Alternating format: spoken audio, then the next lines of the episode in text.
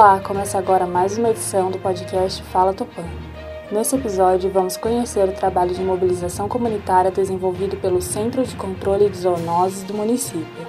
O Departamento de Vigilância em Saúde da Prefeitura de Tupã participa continuamente de capacitações formativas do Educom Saúde SP, projeto direcionado a profissionais da área que desejam desenvolver ações de mobilização social e de controle de arboviroses ou animais peçonhentos como escorpião.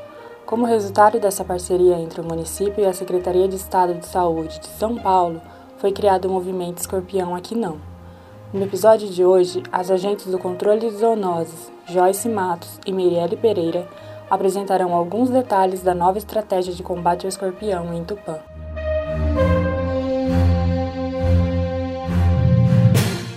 Que é o escorpião aqui não e de que forma ele está relacionado ao Educom Saúde? O escorpião aqui não é um projeto que está sendo desenvolvido pela Secretaria Municipal de Saúde em parceria com outras secretarias para que a gente possa levar até a população maiores informações de orientação e prevenção de acidentes com os escorpiões. O Educom Saúde ele veio para nos auxiliar. Foi um curso que foi oferecido pelo Estado, onde todos os municípios estão participando, com o intuito de divulgar as ações que já haviam sido desenvolvidas pelos municípios, mas que não tinha essa ênfase ainda para a população. Faz já uns dois anos que a gente trabalha com a parte de escorpionismo em Tupã. Então esse projeto ele veio para nos auxiliar, principalmente com a parte das mídias, oferecendo à população informação lúdica, de fácil entendimento atendimento e principalmente o que, que visa o Educom? Trazer a população para estar participando, um ator principal nas ações que a gente vai desenvolver. Complementando, né, Joyce, eu acho que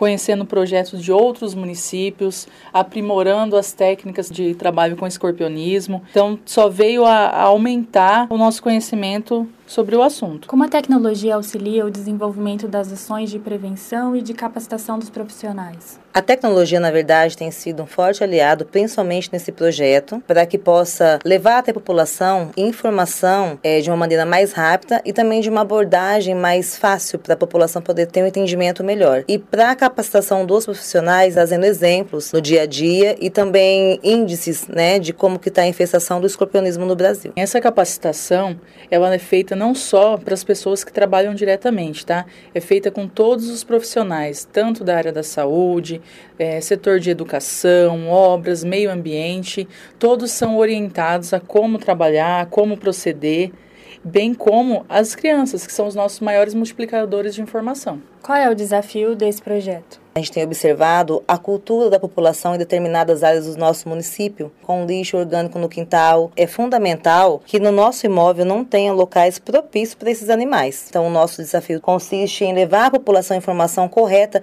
principalmente no descarte destes lixos. Um fato importante é salientar que os mutirões de limpeza oferecidos pelo município são uma ferramenta a mais. Nós precisamos cada vez mais estimular essa cultura na população para que ela não dependa somente daqueles momentos de multirão. Vocês podem detalhar então quais são as formas de prevenção a acidentes com escorpião? Diferente do, do gatinho, do ratinho, a gente costuma dar bem esse exemplo. O escorpião ele não faz ninho, ele passa. E ele é oportunista, principalmente é, o escorpião amarelo que a gente tem no nosso município. Então, se ele chegar até o seu imóvel e ele achar um abrigo, ele vai ficar. Então, o que, que a gente tem que eliminar? Abrigo, acesso e alimento. Sem o abrigo, ele não vai ficar escondido, você vai ter a fácil visualização e vai eliminar. Sem o acesso, ele não vai conseguir entrar dentro da residência. E sem o alimento, porque ele vai atrás da barata e pequenos insetos. Ele não vai ter esse acesso e, consequentemente, vai se evitar o acidente. E o que a pessoa deve fazer se ela encontrar um escorpião? Entrar em contato com o centro de zoonoses pelo telefone 3404-2202, que vai ser direcionado uma equipe até esse imóvel para realizar o trabalho. Quais são os índices de atendimento para a captura desses animais? Até o momento, no ano de 2020, nós tivemos 293 acidentes notificados. Acidentes, eles devem ser trabalhados no período de 24 horas. Isso é disposto no manual do Ministério da Saúde, tá? Então, toda vez que tem um acidente, já é direcionada essa ficha de atendimento ao controle de zoonoses. Uma equipe técnica vai até a sua residência, vai fazer as orientações, as visitas, notificações. É, também, nesse ano, nós tivemos a retirada de 353 amostras do município e a equipe de zoonoses atendeu até o momento 1.648 imóveis, ou seja, são as visitas realizadas no domicílio, para orientação, visita e até mesmo a retirada de amostras do local. É, a gente sabe que às vezes quando a pessoa recebe a picada do escorpião, fica às vezes nervosa, mas é muito importante tomar um certo cuidado em passar telefone, que endereço correto, aonde que foi a picada desse animal, para que possa facilitar o deslocamento da equipe para fazer o trabalho. Tupã tem algum ponto de referência em atendimento para a picada do escorpião?